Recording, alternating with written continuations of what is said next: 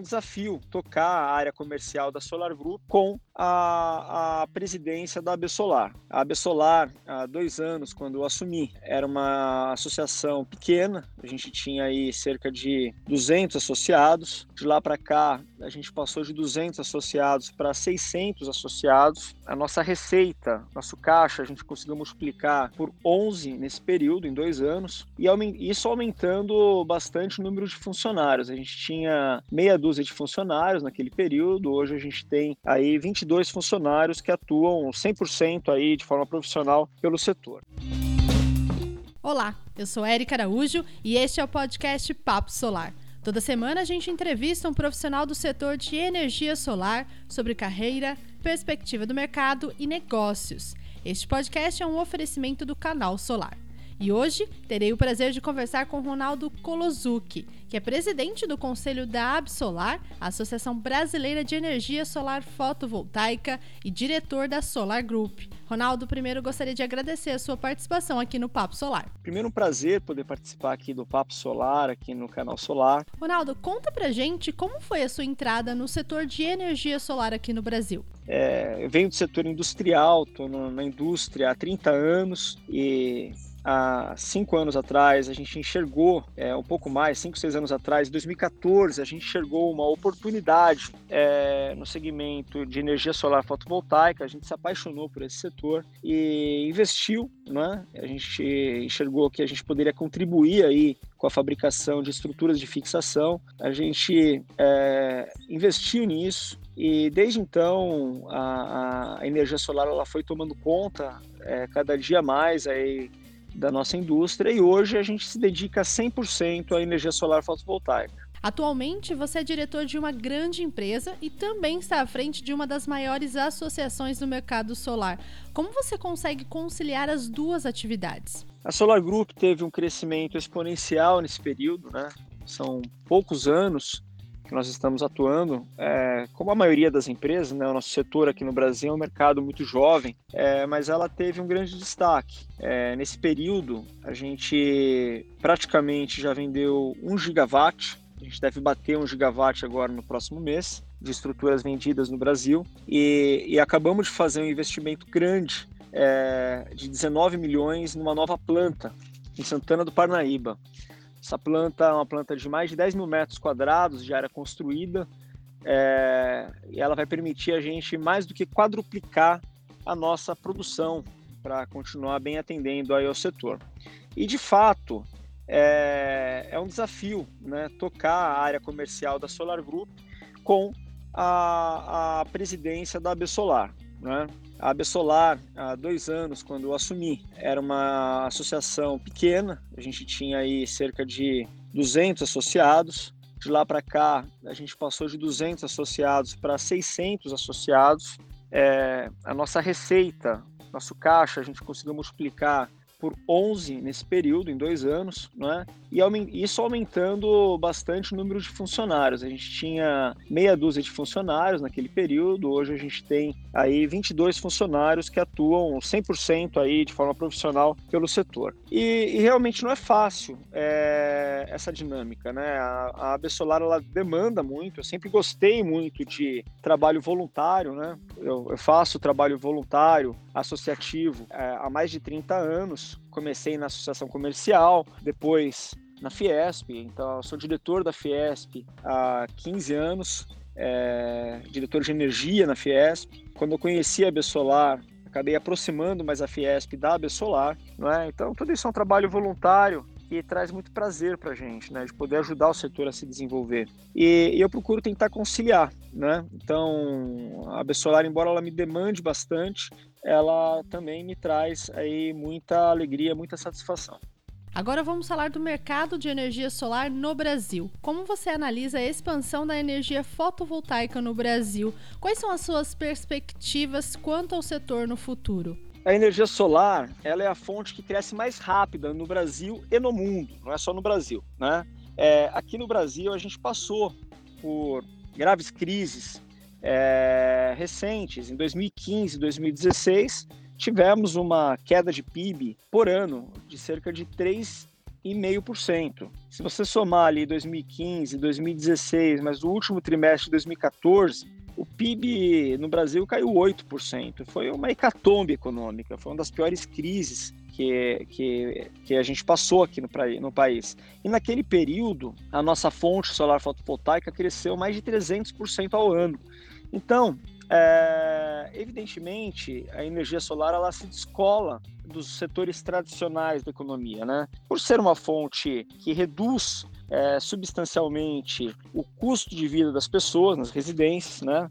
Então, ela ajuda a reduzir o custo da energia, ela reduz o custeio das empresas, do comércio, do setor de serviço, não é?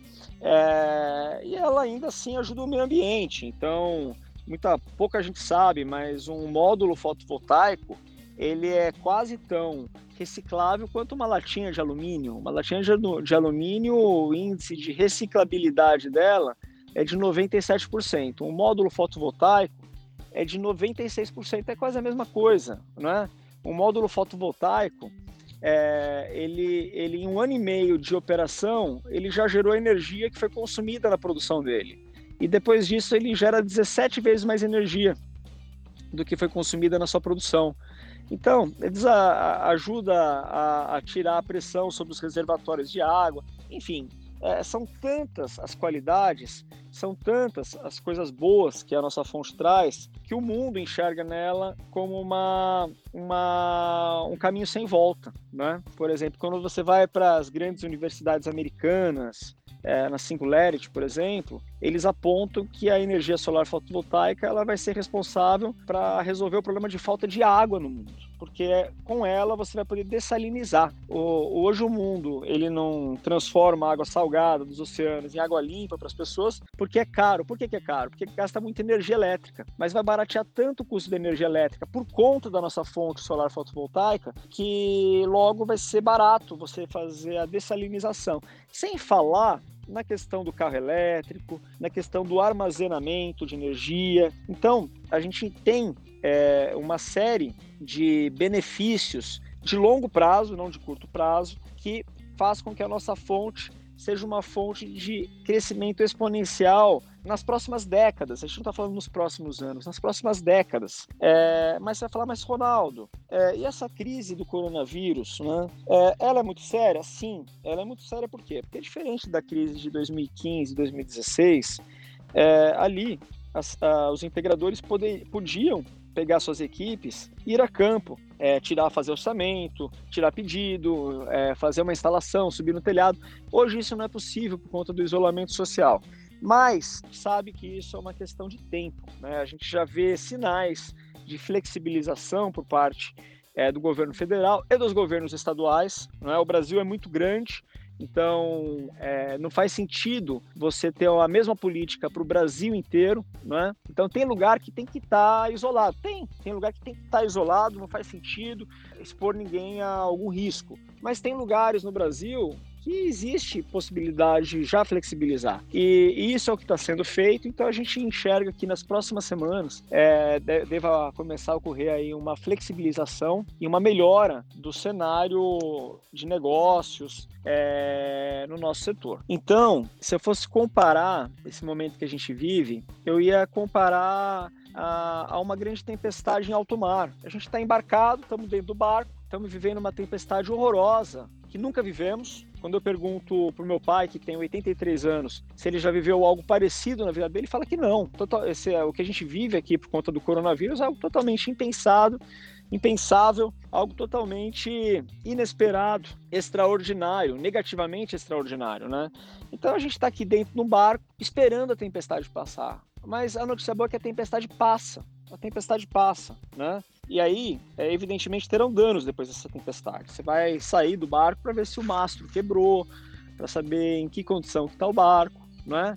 É, então, é, do ponto de vista da Solar, o que, que a gente fez? Para dar conhecimento e ajuda aos integradores, né? a gente se preocupa muito com os pequenos integradores, tem muitas pequenas empresas que acabaram de abrir as suas portas. Então, é, juntaram investimento, colocaram ali, é, começaram a operar, e aí vem uma crise dessa, como faz? Né? Então a gente trouxe o Sebrae Nacional, o Sebrae Nacional gravou um vídeo para gente dando orientação para como se comportar do ponto de vista de administração no momento como esse. Trouxemos também informação sobre a questão de financiamento, com especialistas na área de financiamento. Trouxemos também informação com especialistas na área é, trabalhista, é, como o que eu posso fazer com o meu funcionário agora, posso dar férias, posso antecipar férias, é, podemos reduzir a jornada. Então a gente procurou dar ferramentas para os nossos uh, associados, mas não só para os associados, para todo o mercado. Eu pedi que essa que esse conhecimento, esse conteúdo fosse compartilhado com todo o mercado, para que as empresas possam usar dessas ferramentas para sobreviver. A palavra agora é sobrevivência. É sobreviver enquanto a tempestade cai, porque a tempestade vai parar de cair em poucas semanas e a gente vai retomar nossas vidas, né? Então, é, o momento agora é um momento de sobrevivência, olhar muito para o fluxo de caixa das empresas, é, tomar cuidado com inadimplência, e, esperar a tempestade passar. Recentemente, a Bloomberg apontou que no ano de 2050 o setor solar será responsável por cerca de 30% da capacidade instalada da matriz elétrica do Brasil, gerando mais de um milhão de empregos. Como você analisa este cenário? É possível? É, a Bloomberg, ela aponta um crescimento exponencial, que eu comentei agora há pouco aqui. É, em 2040 já ela aponta que a nossa fonte vai ultrapassar a hidrelétrica aqui no Brasil. Então a gente vai ser a fonte número um do Brasil a partir de 2040. Quando a gente fala em 2040 parece muito, mas não é muito. A gente está falando em 20 anos. Então imagina o que, que a gente vai crescer nesses próximos 20 anos para passar as hidrelétricas no Brasil, né? A fonte hídrica no Brasil. Então realmente a gente vai ter um crescimento extraordinário. É, é, diferente dos outros setores que vão ter retração esse ano, forte retração, a grande maioria dos setores, a nossa fonte ela deve ter crescimento ainda, a gente espera que sim, a gente, nossas projeções mostram isso. Evidentemente, um crescimento muito mais modesto do que poderia ter sido esse crescimento esse ano, mas o fato de crescer e não reduzir já é um grande sinal. Então, a gente espera aí, é, nesse segundo trimestre, é, um segundo trimestre muito ruim por conta dessa paralisação do do Brasil e do mundo, né? Não vamos falar nem do nosso setor, é, mas no terceiro trimestre a gente já espera uma recuperação e um quarto trimestre bastante forte, é, mantendo a conjuntura como está hoje, né? Então, vamos chamar assim, que o coronavírus aí é, esteja arrefecendo aí nas próximas semanas, como é esperado, que não haja nenhum outro descompasso do ponto de vista do governo federal. É, a gente viu, acabou de ver aí que o ministro Paulo Guedes deu uma declaração que está firme no governo. É, isso foi muito positivo para o mercado, né?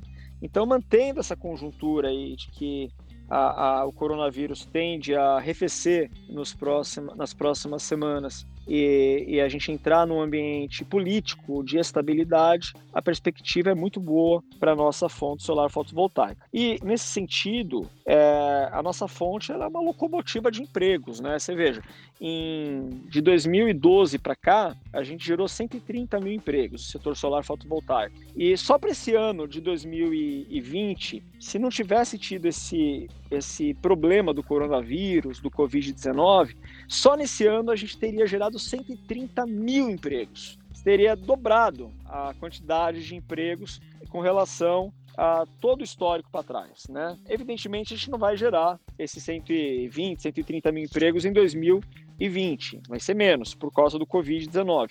Mas, é, passando esse momento, o setor nosso ele é um dos setores que mais gera empregos na economia. Então, a gente já levou isso ao conhecimento do governo federal, eles têm ciência disso, e a gente espera aí que o governo utilize do nosso setor para ajudar na recuperação econômica que vai ser tão necessária aí depois desse momento aí que a gente está vivendo. Ronaldo, o papo tá muito bom, mas a gente precisa encerrar. Para fechar com chave de ouro, eu gostaria que você compartilhasse com a gente um case de sucesso no qual você tem orgulho de ter participado e também deixar um recado para os profissionais que já atuam no mercado ou pensam em ingressar. É, eu já citei aqui nesse bate-papo que eu tive bastante experiência na área associativa, né? Começou ali atrás na associação comercial, mais de 15 anos de Fiesp.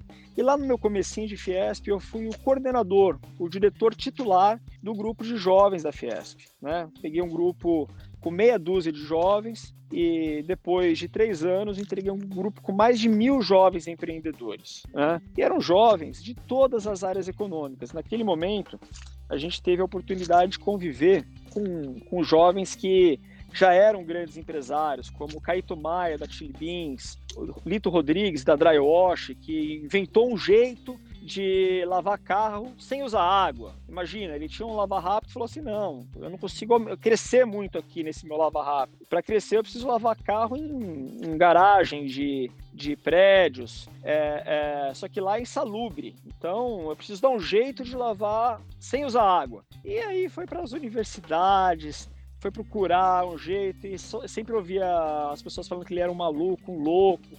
E, e aí, depois de um bom tempo, não acreditando que ele era um louco, que era um maluco, ele conseguiu fundar a Drywash, criar um, um produto que fosse possível, né? E hoje é um grande isso. Então, são inúmeros casos. No nosso próprio setor, tem vários cases de sucesso. O próprio canal Solar é um case de sucesso. A gente pode falar aí da Bárbara Rubim, por exemplo, a nossa Babi, que é um case de sucesso, trabalhava como funcionária numa empresa do setor, empreendeu, tomou uma atitude que não é fácil você sair é, é, de uma zona de conforto, né, com um salário garantido no final do mês e empreender. Empreender hoje é uma das maiores especialistas na área regulatória do país. Você tem, por exemplo, o Márcio Takata da Greener, que era uma empresa que fazia cursos de sistemas fotovoltaicos. Ele conseguiu criar a Greener e hoje, tanto na área de consultoria como na área é, de pesquisa de mercado e vários outros casos. Eu posso citar aqui a VEG. Né? O Harry, quando eu assumiu a área de solar da VEG era traço, não, era, não existia solar. Hoje é uma das principais áreas da VEG é de energia solar fotovoltaica.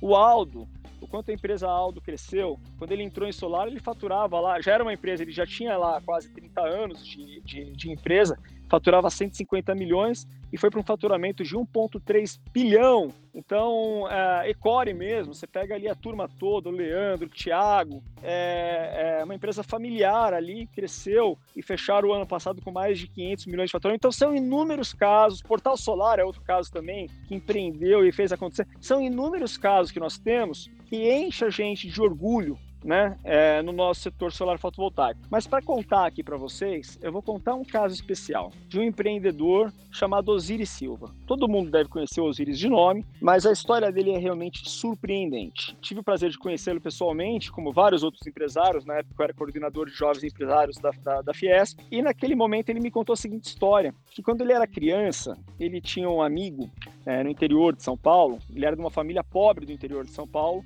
ele tinha um amiguinho chamado Zico. E eles tinham um sonho de construir e pilotar aviões. Uma coisa de infância, 6, 7, 8 anos de idade. Tinha um sonho de avião, de pilotar aviões. E aí, não tinha a menor, melhor. Qual era a possibilidade do, do Osiris, é, numa família pobre no interior de São Paulo, poder pilotar aviões, né? Então, eles foram crescendo, mas não desistiram do sonho, né? Todo mundo falava que ele era louco, maluco, mas ele não acreditava que ele era louco, né? E, e ele pegou e foi é, é, tentando encontrar uma possibilidade e, e falaram o seguinte: é o único jeito da gente conseguir pilotar aviões é entrando na aeronáutica. Aí estudaram, estudaram, estudaram, estudaram e conseguiram passar nos testes. Ele e o Zico entraram na aeronáutica. E lá ficaram felizes da vida. A gente consegue aqui pilotar aviões. Só que passaram-se alguns anos, eles falaram: não, isso não é suficiente eu gostaria também de poder construir aviões. E naquela época, falar do Brasil construir aviões era uma piada, né? Os grandes construtores de aviões na época eram França e Estados Unidos, né? Mas, pois bem, aí nesse meio tempo o Zico morreu no acidente aéreo, o amiguinho dele, já não era mais amiguinho, o amigo dele morreu no acidente aéreo. E o Osiris, ele falou: Não, eu quero levar adiante aquele nosso sonho. E ele, ali dentro da aeronáutica, ele começou a pegar alguns materiais, pediu ajuda para os engenheiros e foi montando um protótipo, né? Meio que escondidas, né? Se os superiores soubessem, ele seria expulso ali da aeronáutica e foi montando um protótipo, montando. Demorou 10 anos para construir um protótipo. 10 anos. Quando estava pronto esse protótipo, ele levou isso para alguns conhecidos, alguns amigos, que começaram a fazer reuniões com empresários. E os empresários falavam: você está louco. Que empresário que vai investir numa fábrica de avião no Brasil? Qual a chance disso acontecer? Zero. Ele ficou muito frustrado. Aí ele resolveu ir para empresários internacionais. Alguns amigos conseguiram fazer alguns jantares com empresários internacionais e a resposta foi a mesma: você tá maluco? Para que, a gente vai investir numa fábrica no Brasil? O Brasil, naquela época, era conhecido na década de 60 a terra da banana, né? Quem, quem imaginar de construir aviões aqui no Brasil? Aí é, ele estava muito deprimido com isso tudo, era um sonho de 10 anos jogado fora, né? E um dia ele acordou no final de semana, era um domingo, desanimado, ali na, na, cama dele, acordou desanimado e falou: Quer saber? Eu vou lá pro hangar onde ficava o protótipo do avião. Ele sentou onde tinha uma mesa dele ali, ficou ali com a mão na cabeça, pensando o que ia fazer da vida. E de repente toca o telefone. E quando ele atende o telefone, ele é, se surpreende, porque era o cara que ficava na torre da pista de aviação que tinha ali no hangar. E o, e o cara falou assim: que bom que você está aí, Osiris, que bom. É, é, o, você não sabe o que está acontecendo. Eu falei: o que está acontecendo? Olha, o, o, presidente da República ele tentou pousar, não, não ele estava sem teto para pousar em São Paulo, estava muita neblina, precisa, precisa pousar aqui, mas eu estou tentando falar com o prefeito, não consigo. Estou tentando falar com o presidente da Câmara dos Vereadores, não consigo, não tem ninguém para receber o presidente da República. Você poderia ajudar a receber o presidente da República? Ele falou, não acredito. Ele falou, lógico, né? Aí o que ele fez? Ele colocou é, o avião, o, o, protótipo do avião, bem aonde ele sabia que o presidente da República ia descer. E aí, o, o avião do presidente da República pousou, o presidente da República na época era, um, era governo militar, era o Costa Silva, desceu batendo com o turno, né? Pum, pum, pum, desceu. Quando desceu, ele olhou aquele avião ali na cara dele, falou: O que, que é isso? Aí o Osiris respirou para ele e respondeu: Senhor presidente, é o primeiro avião construído no Brasil. Como assim? E aí, ele teve duas horas para explicar para o presidente da República o que iria vir a ser a Embraer, né? uma das maiores fabricantes de aviões do mundo. Do mundo, né? É, então, é, no final da, da, conversa ali com os Osiris, ele falou assim: Ronaldo, é, na vida eu aprendi uma coisa: só tem sorte quem vai, quem participa, quem se envolve. É, se eu ficasse na minha cama aquela manhã de domingo, eu não teria tido sorte de encontrar o presidente da República e construir a Embraer. E aí ele fala que a vida dele mudou, né? Depois que a Embraer começou a ser construída, ele tinha lá, ele falava, tinha reunião com o presidente da República é, com frequência, todos os ministros o atendiam, ele tinha ali carta, é, uma série de funcionários ali à disposição dele a vida dele mudou, o status da vida dele mudou, né? Ele teve um grande sucesso ali. Então, é, a mensagem que fica, eu acho que para todos nós agora nesse momento de crise, de pandemia, é ter paciência, é esperar a tempestade passar. E a tempestade passando, a gente não ficar só com a cabeça dentro da, do nosso próprio negócio. Eu sei, que, eu sei que não é fácil tocar outras coisas ali do nosso negócio, mas procurar se relacionar, procurar conhecer pessoas do setor, procurar é, trocar experiências. A gente vê muita, muitas empresas é, tendo uma boa, uma, uma boa participação em grupos de WhatsApp, isso ajuda muito. É, as pessoas percebem que aquelas dores que ela tem no empreendedorismo, montando o seu negócio, não são só delas, as outras também têm dores parecidas e ali compartilha-se é, experiências que ajudam a superar as, é, todas essas é, dificuldades que é empreender e, e, e, formar o seu próprio negócio, tocar. Então, a mensagem que eu queria deixar aqui para todos é não desistam. É, essa tempestade vai passar, mantenham-se fortes, que passando esse pior momento agora da, da, da, do coronavírus, todos nós, sem dúvida nenhuma, sairemos fortalecidos disso tudo. Este foi o Papo Solar, o podcast mais importante do setor de energia solar. Semana que vem tem muito mais. Até lá!